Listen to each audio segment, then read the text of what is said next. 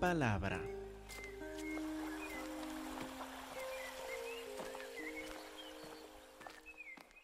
Primero de Juan 5, 18. Antes de llegar a este versículo, me gustaría tener un trasfondo en la palabra de Dios sobre lo que significa, por qué es importante este versículo. Y quiero empezar con esta pregunta. Una pregunta simple, tal vez. ¿Cómo cambiamos?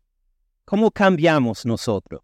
Por ejemplo, vamos a decir que batalla con el enojo en la casa y dice, ay, pues qué vergüenza, ya no quiero batallar con el, el enojo, necesito cambiar. Pues, ¿cómo vas a cambiar?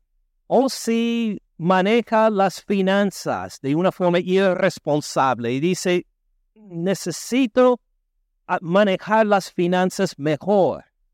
Pues, ¿qué va a hacer para manejar mejor las finanzas? O si dice, pues, tengo un pecado en mi vida, tengo un mal hábito que quiero dejar. He intentado varias veces dejarlo, pero, pero no puedo. Señor, cámbieme, por favor. Pues, ¿cómo va a responder él a esta petición? Va a mandar un relámpago, tal vez, que te cambie. Y de repente, ya no tengo esta lucha como antes. ¿Cómo cambiamos? ¿Cómo respondería usted a esta pregunta? ¿Cómo cambiamos? ¿Cómo cristianos? Porque claro, pues nuestro cambio y la forma en que nosotros vemos el cambio va a ser muy diferente en que el mundo ve el cambio. ¿Cómo cambiamos nosotros? Mm, vamos a cambiar la pregunta un poco. Vamos a decir que otra persona quiere cambiar. Y le pregunta a usted, necesito ayuda. Eh, porque eh, me quedo frustrado con mis hijos. Y no me siento que no estoy manejando bien este enojo, esta frustración. Tú tienes más tiempo en el Señor que yo. ¿Cómo cambio? ¿Qué le va a decir? ¿Cómo va a responder? ¿Qué le va a recomendar? Si otra persona nos pregunta cómo cambiar, o si nosotros mismos queremos ser cambiados, ¿Qué hacemos? ¿Cómo lo hacemos? Bueno, la palabra de Dios nos enseña mucho sobre esta pregunta. Y vamos a empezar a ver en general lo que enseña la Biblia acerca del cambio de nosotros, porque tiene mucho que ver con 1 de Juan 5:18. Si no entendemos bien lo que la Biblia nos enseña en cuanto a la forma en que cambiamos siendo cristianos, si esto no entendemos, si esto no tenemos bien claro en la mente, entonces vamos a llegar a 1 de Juan 5, 18 y probablemente no lo vamos a entender bien. Entonces, en vez de empezar en 1 de Juan 5, 18, vamos a empezar en Romanos 1, 16. Dice la palabra de Dios, porque no me avergüenzo ¿De qué? Del Evangelio, de las buenas noticias acerca de Cristo Jesús. No me avergüenzo del Evangelio. Vamos a parar ahí un momento para ver el Evangelio. ¿Qué es el Evangelio? A veces una pregunta más importante que cómo cambiamos. ¿Qué es el Evangelio? Si dice el Evangelio es que Dios me ama. Bueno, no voy a discutir, pero el Evangelio es mucho más que esto. ¿Cómo le mostró Dios su amor.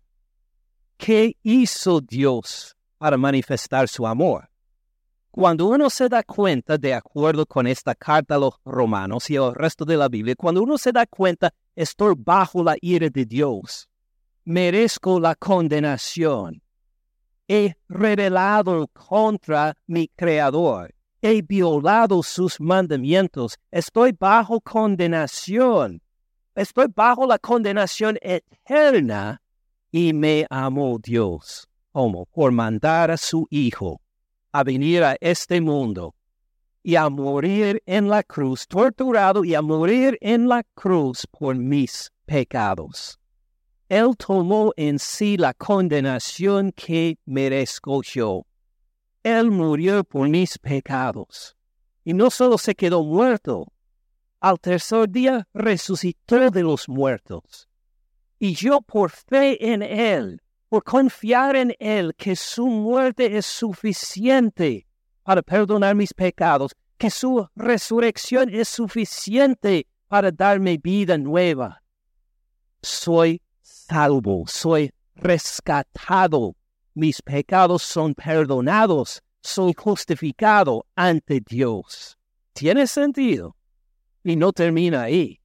Porque también, según Hechos 2 y según Efesios 1.13, cuando nosotros creemos en Él, cuando creemos el Evangelio, nos llena con su Espíritu Santo, nos sella con su Espíritu Santo, ya somos nuevas criaturas. Hemos nacido de nuevo al escuchar y recibir por fe el Evangelio y somos diferentes. Tenemos una nueva identidad en Cristo Jesús, tenemos una nueva vida y esta vida nueva va por la eternidad. La vida eterna tenemos en Cristo Jesús por el Evangelio. Entonces tenemos, si vamos a cambiar, tenemos que reconocer primero lo que es el Evangelio tenemos que reconocer que este Evangelio no solo es para los incrédulos para que lleguen a ser salvos. ¿A quiénes escribió Pablo esta carta? ¿A los romanos? ¿A los romanos incrédulos? No, a los cristianos, a los salvos, a los que ya conocían al Señor Cristo Jesús. Les contó en estos capítulos el Evangelio porque aunque eran salvos, tenían que seguir entendiendo y aplicando el Evangelio a todas partes de su vida. Hacemos un error, cometemos un error si decimos que el Evangelio es para los incrédulos para que sean salvos y no terminamos la frase para decir, y es para los salvos también, para que sigamos creciendo en, en nuestra relación con Dios por el Señor Cristo Jesús. Entonces, que entendamos bien lo que es el Evangelio, no me avergüenzo del Evangelio, porque, note bien, tiene poder de Dios. Así dice, es poder de Dios. Es poder de Dios. ¿Tiene poder de Dios? Claro que sí. Pero cuando nosotros explicamos el Evangelio a otra persona, el poder de Dios por el Espíritu Santo obra en ellos para cambiarlos y para transformarlos es más que tiene poder, es poder. Y cuando nosotros, vasos de barro, cuando platicamos nosotros, cuando expresamos el Evangelio del Señor Cristo Jesús, es el poder de Dios que fluye por nosotros para llegar a la vida del oyente. Dios mediante para salvación si no conoce al Señor. O si es creyente, para cambiar, para seguir creciendo en la gracia del Señor. Por eso Pablo no se avergüenza del Evangelio. Es poder de Dios para qué? Para salvación. ¿La salvación implica un cambio? Oh sí, es un gran cambio. Es un cambio de la condenación eterna a la vida eterna. Es un cambio a la desesperación a la esperanza es un cambio completo de muerte a vida. ¿Cómo cambiamos? Por medio del Evangelio. Pero ya soy salvo por medio del Evangelio, por aplicar el Evangelio a su diario vivir, por aplicar la palabra de Dios a su diario vivir, empoderado por el Espíritu Santo. Este es el poder de Dios para cambiar su vida, para su salvación y para que siga cambiando a la imagen de Cristo Jesús día por día. ¿Tiene sentido? No me avergüenzo del Evangelio porque es poder de Dios para salvación a algunos que creen. Amén. A todo aquel que cree. No solo está hablando del pastor, no solo está hablando de los ancianos, no solo está hablando de los líderes de la iglesia, si usted es cristiano también, si usted es incrédulo que pone fe en Cristo Jesús, Dios le transforma por medio del Evangelio. ¿Entendido? Vamos a ver otro pasaje también. Segunda Timoteo 3, 16. toda la escritura. ¿A qué refiere por la escritura? Lo que nosotros llamamos la Biblia. Toda la escritura, toda la Biblia es inspirada por Dios. ¿Quién nos dio la Biblia? ¿Quién nos dio las sagradas escrituras? Dios. Y podemos ser más específico aún, porque Dios es uno en tres personas, Padre, Hijo y Espíritu Santo. Claro que el Padre nos dio la palabra, el Hijo también.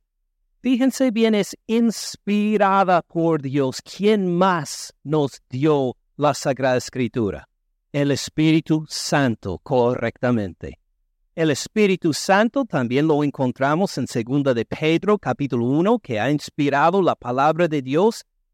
Él obró, pero fíjense bien, no solo en el hecho de que tenemos estas páginas, también obra en la aplicación de estas páginas a nuestro diario vivir leemos estas páginas y no es el mismo como leer una novela o leer el periódico o leer algún artículo, alguna revista, sino que el Espíritu Santo que preparó esta palabra, que nos dio la revelación completa de Dios, utiliza esta palabra también para cambiar nuestras vidas.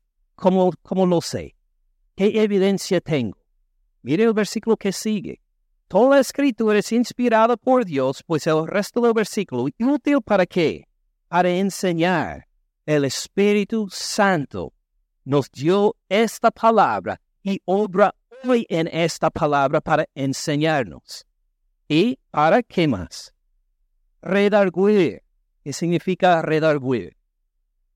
Significa llevarle delante del juez para declararle culpable al decir tú has fallado, tú estás en desobediencia, tú estás bajo la condenación por tus pecados. Fíjense cómo has violado, cómo has quebrado estas reglas, estos mandamientos de Dios, estos redargullir. ¿Quién hace esta obra en nuestras vidas? El Espíritu Santo por medio de su palabra. También, gracias a Dios que continúa para enseñar, para redarguir, para qué más? Para corregir, para decirnos, no tienes que quedarte bajo la condenación de Dios. Dios también mandó a su Hijo para morir en la cruz por sus pecados, lo resucitó, por medio de él tienes nueva vida, nos corrige, nos dice, así hiciste mal, redarguir, pero también nos, nos corrige para decir, así tienes el perdón para poder hacer bien. Nos enseña, nos redarguye, nos corrige, ¿qué más hace? Nos instruye en justicia, nos entrena, nos hace practicar para que hagamos lo que es agradable a Dios. Fíjense bien, tienen problema con el enojo con los hijos. ¿Cómo vamos a cambiar? Señor, por favor, cámbiame. Muy bien, bien importante. ¿Dónde va a darle la respuesta? Ya la tiene en sus manos. Acá está. Y al examinarlo con el Espíritu Santo, es el poder de Dios para transformarlo. Ahí es el poder. No solo le señala en dónde encontrar la posibilidad de cambiar, le cambia a uno. Uno al ingerir, al digerir estas palabras por el poder del Espíritu Santo, encuentra que su vida se va transformando, se va cambiando para ser más como el Señor Cristo Jesús. ¿Hasta qué punto? Vamos a seguir leyendo versículo 17, a fin de que el hombre de Dios, es decir, al que recibe su palabra, por el poder del Espíritu Santo, anda en obediencia a lo que va viendo en este libro, a fin de que el hombre de Dios sea perfecto, entero, íntegro, al punto de madurez por lo cual Dios le ha preparado. Así significa. Enteramente preparado. ¿Le falta alguna preparación si usted sigue la palabra de Dios bajo el poder del Espíritu? ¿Le falta alguna preparación? No, ninguna. Enteramente preparado para qué? Para toda buena obra. Si quieres ser buen papá, si quieres ser buena mamá, si quieres ser buen esposo, buena esposa, buenos hijos, buenos empleados, buenos estudiantes, buenos hermanos en la iglesia, lo que quiera, para toda buena obra está la palabra de Dios, inspirada por el Espíritu Santo, utilizada por el Espíritu Santo para entrar y transformar su vida, para darle vida eterna y para seguir cambiándole por el resto de su vida terrenal hasta que se quede conformado a la imagen de Cristo Jesús. ¿Cómo cambiamos entonces? Por medio de la palabra, por el poder del Espíritu Santo. Claro que vamos a leer la palabra, vamos a comunicar la palabra los unos a los otros. Si alguien dice, ¿cómo puedo cambiar en esta situación? Mire, la palabra dice esto y el otro para que el Espíritu Santo lo utilice para transformar el hermano. Así somos cambiados. También lo hacemos, claro, en el poder del Espíritu, según Gálatas 5, 22 a 6, 1. Vamos a compartir, comunicar, enseñar, hablar de la palabra bajo el poder del Espíritu Santo, manifestando el fruto del Espíritu. Y podemos hacer algo más. ¿Qué más podemos hacer? Leemos la palabra, claro. Esto es lo principal. ¿Sería buena idea orar? Sí. Note bien que lo principal, la forma por la cual Dios nos cambia es por su palabra. Y también la oración apoya lo que aprendemos en la palabra. No es que oramos sin la palabra. Dios, cámbiame. ¿Por qué no, no me cambias? Nos falta lo más importante. ¿Qué es lo más importante? La palabra empoderada por el Espíritu Santo. Cuando somos cambiados por la palabra, sí, va acompañada con la oración. Entonces podemos pedir, Señor, cámbiame conforme a estos versículos en tu palabra. Entiendo aquí que tú me has enseñado que los esposos debemos amar a nuestras esposas de esta forma. Por esto pido que me cambies, pido que me transformes para que mi esposa se dé cuenta que estoy amándole con el poder del Señor Cristo Jesús. Muy diferente esta oración la oración acá, que solo dice, Señor, cámbiame, ¿verdad? Ahora le vamos orando según la palabra de Dios. Somos cambiados por la palabra, empoderada por el Espíritu Santo y por la oración. ¿Cómo oramos para el cambio de nuestras vidas? ¿Cómo oramos para el cambio de las vidas de otras personas? Ahora podemos entender primero de Juan 5, versículos 11 a 18. Y hoy esperamos sobre todo concentrar en el versículo 18. Versículo 11. Este es el testimonio. Aquí es el testimonio de Dios. En esta última parte de la carta, este es el mensaje que Dios quiere que saquemos al final de esta carta.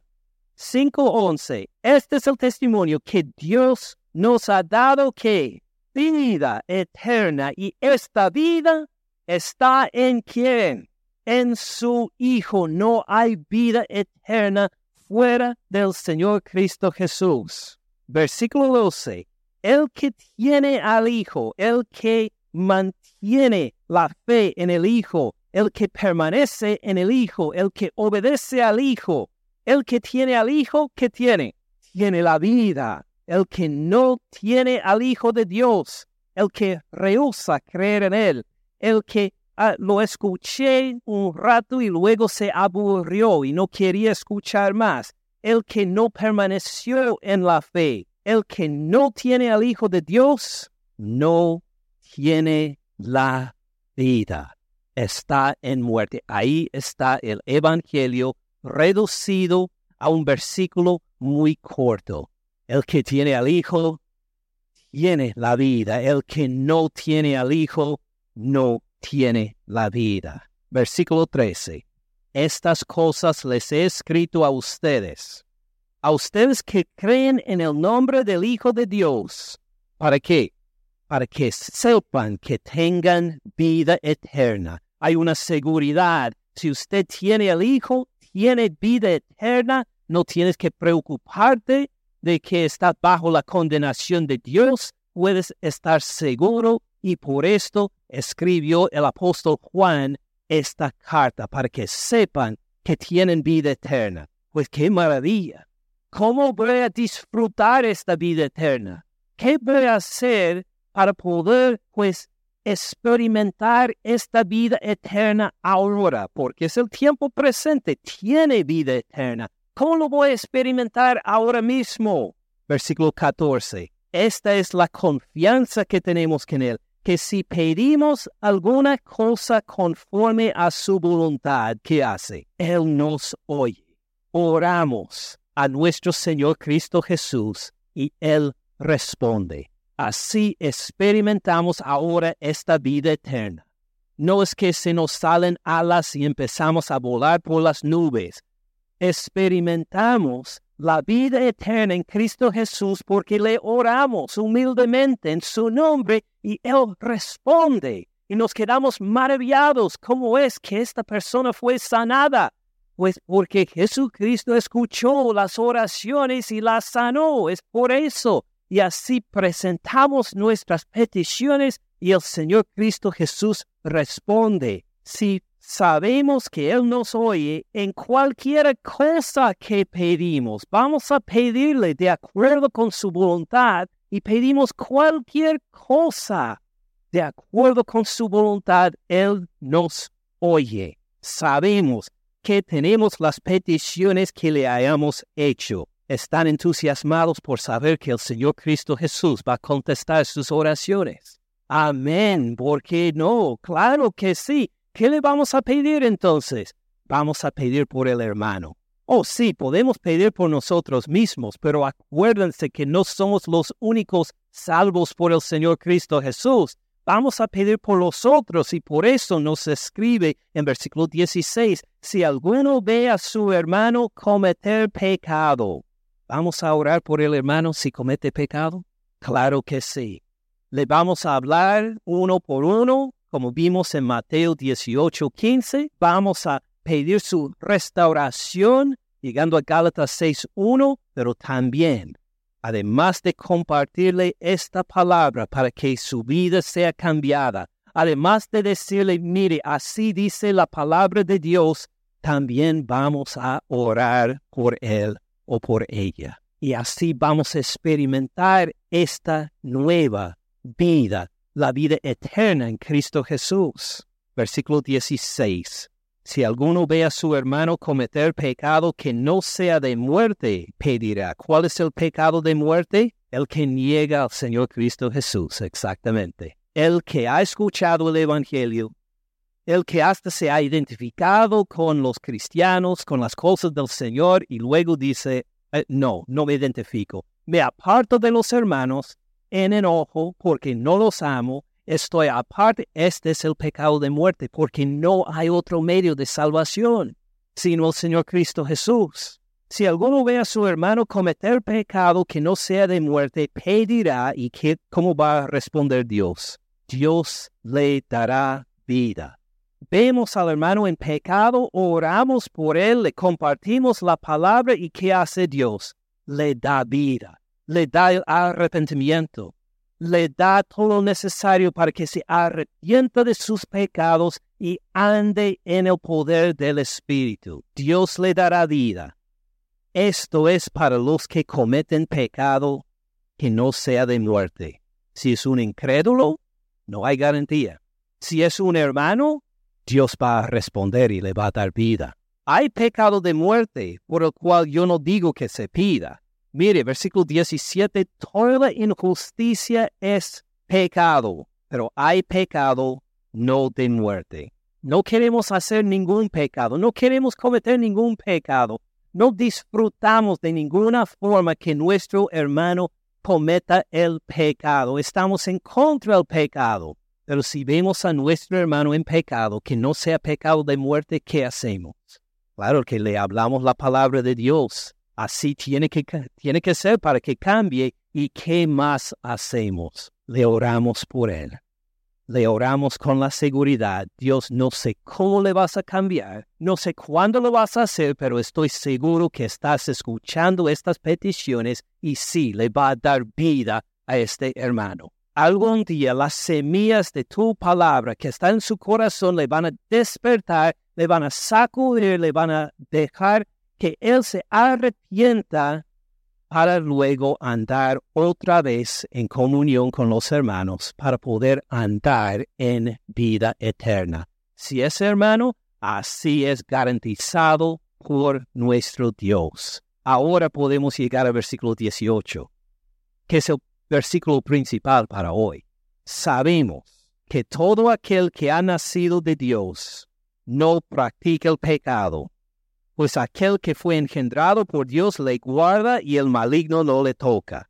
Primero, ¿cómo podemos estar seguros que Dios va a cambiar al hermano está en pecado? ¿Cómo podemos estar seguros de que va a cambiar? ¿Qué pasa si yo le hablo la palabra y él me rechaza, va a otra parte, a otra iglesia, se aleja de la comunión con los hermanos, pero es hermano todavía. ¿Cómo voy a saber que se va a arrepentir? Primero que todo, sabemos que todo aquel que ha nacido de Dios, ¿este hermano ha nacido de Dios?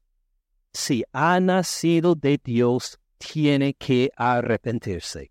Dios garantiza que va a responder a nuestras oraciones si éste ha nacido de nuevo.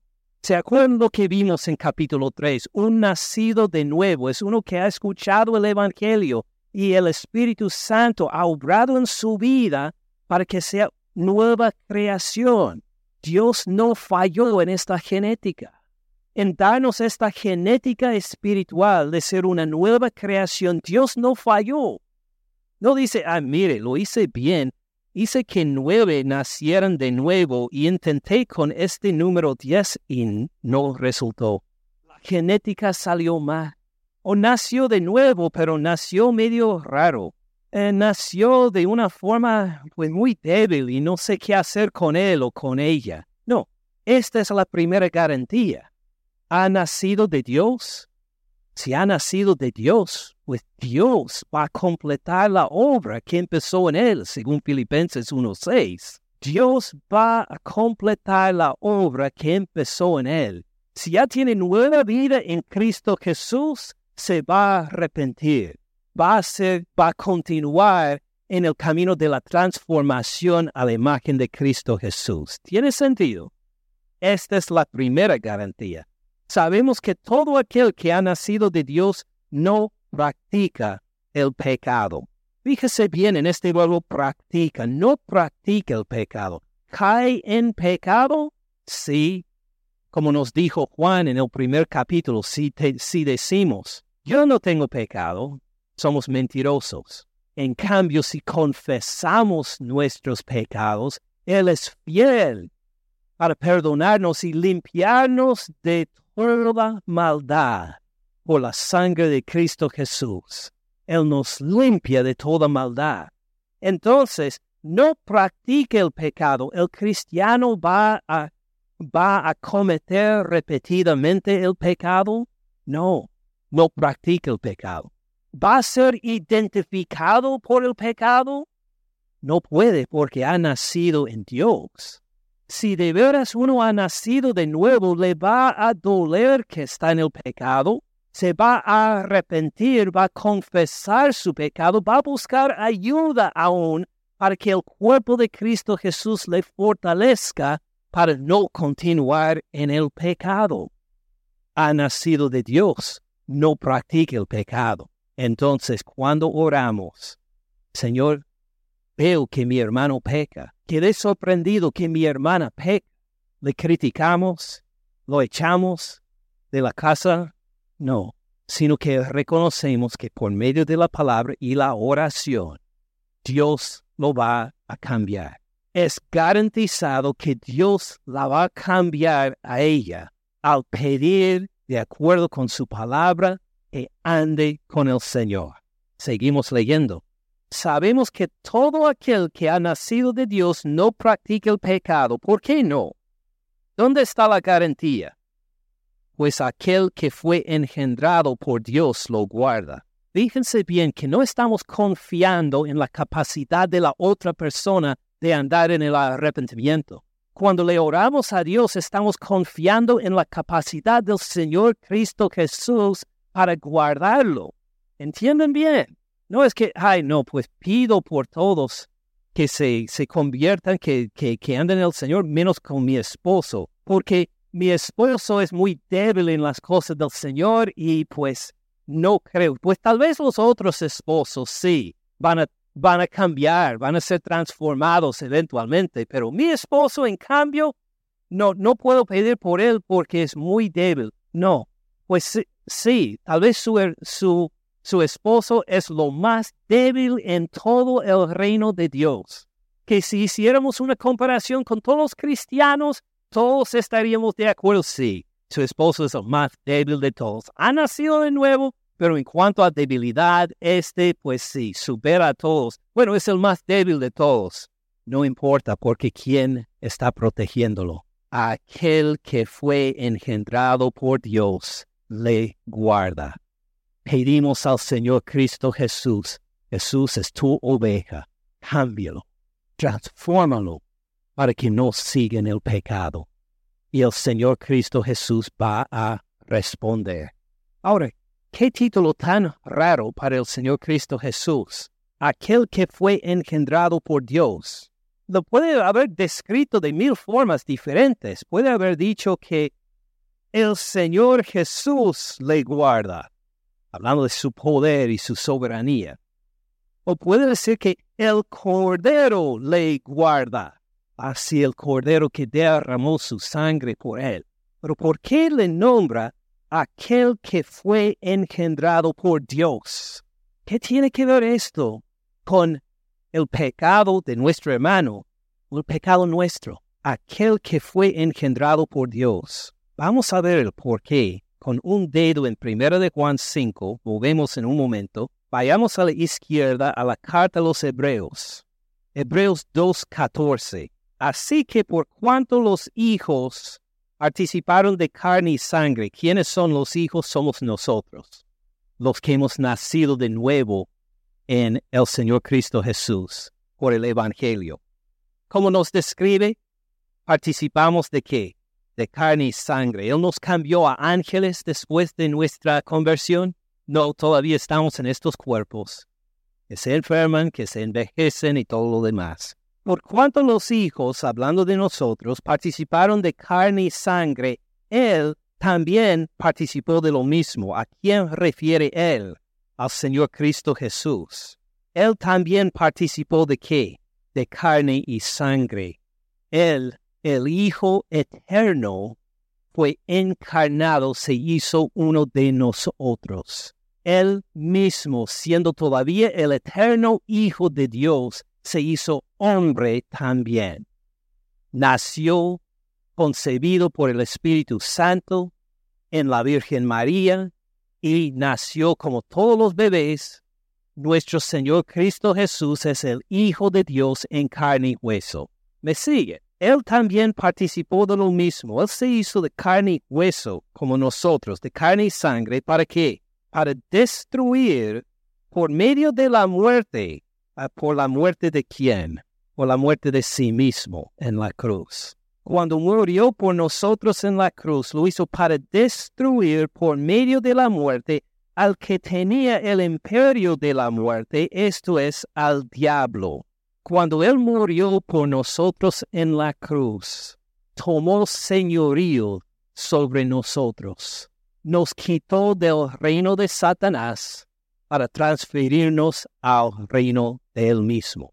Él en carne y hueso llegó para morir por nosotros, para que por medio de esta muerte nos quedáramos perdonados sin la culpa del pecado, ya no bajo la condenación de Dios, sino que tuviéramos con Él nueva vida. Él lo hizo en carne y hueso para destruir por medio de la muerte al que tenía el imperio de la muerte, esto es al diablo. Y versículo 15, y librar a todos los que por temor de la muerte estaban durante toda la vida sujetos a servidumbre, como éramos bajo Satanás, bajo nuestro pecado, bajo condenación, sin salida, sin esperanza. ¿Alguno de nosotros pudimos, pues, rescatar a nosotros mismos? No. ¿Pudimos darnos a nosotros mismos vida eterna? Imposible. ¿Pudiéramos borrar, aunque sea un pecado de nuestras vidas? No. Jesucristo, el Hijo de Dios, vino en carne y sangre y murió por nosotros en la cruz para que nosotros nos quedáramos perdonados para que nosotros nos quedáramos limpios, santificados, perdonados, justificados. Entonces, seguimos adelante a Hebreos 4. Hebreos 4, 15. Vemos que por Jesús tenemos victoria sobre la muerte, victoria sobre el diablo. Fíjense en Hebreos 4, 15 y 16 porque no tenemos un sumo sacerdote que no pueda compadecerse de nuestras debilidades. Si somos cristianos, ¿quién es nuestro sumo sacerdote? El Señor Cristo Jesús, correcto. No tenemos un sumo sacerdote que no pueda compadecerse de nuestras debilidades, sino uno que fue tentado en todo según nuestra semejanza, pero sin pecado. Jesucristo vivió, es, vivió su vida en carne y en sangre con nosotros mientras estuvo acá. ¿Fue tentado? Sí, eh, de vez en cuando, una vez cada diez años tal vez. No, en todo lo que nosotros fuimos tentados. Él padeció, Él sufrió, Él fue tentado en todo según nuestra semejanza si nos tienta a nosotros, Él fue tentado en lo mismo. Pero Él pecó, no, ni una vez, sin pecado. Versículo 16. Acerquémonos. Escuchen la invitación, acerquémonos. Juntos como iglesia, individualmente y juntos, que nos acerquemos, pues, ¿cómo?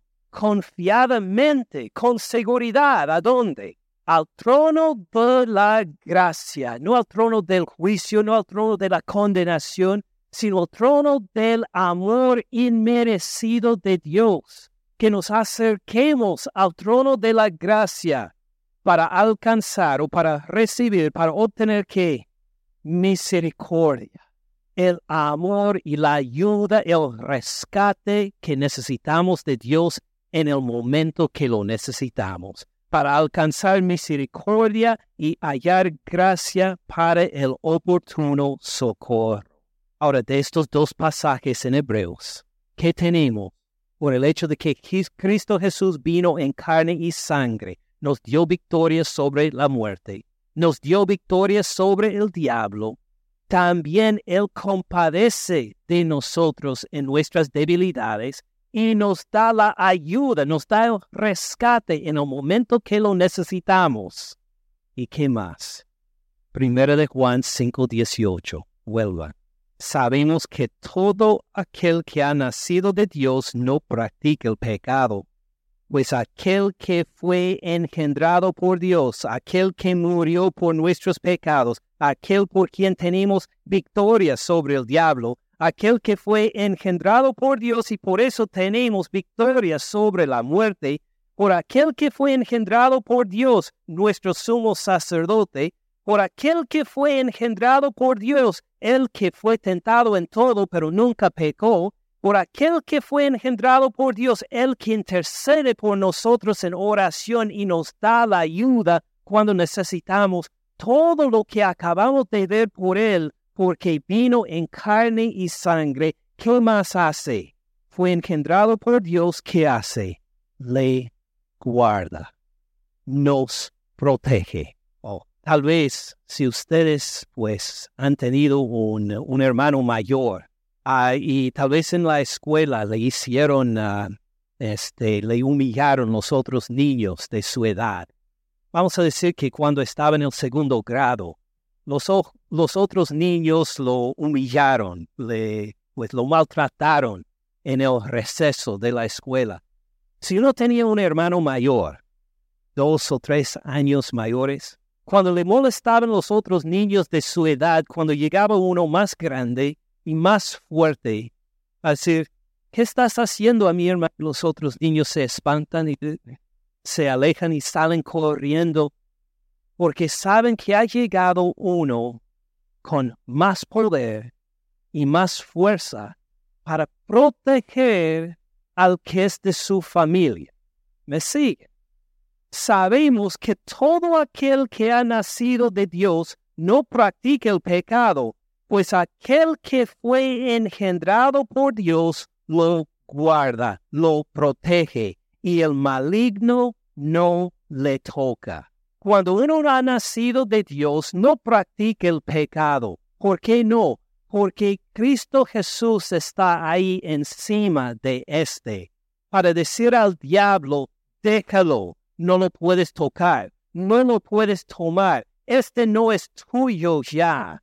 Yo he muerto por sus pecados. Yo derramé mi sangre y este es ahora mío. No te pertenece a ti, no te pertenece bajo la muerte, él es mío ahora. ¿Y qué tiene que hacer el diablo? Tiene que dejar de tocar, tiene que dejar de tentar, tiene que huir, porque aquel que fue engendrado por Dios ha llegado y nos guarda y nos protege.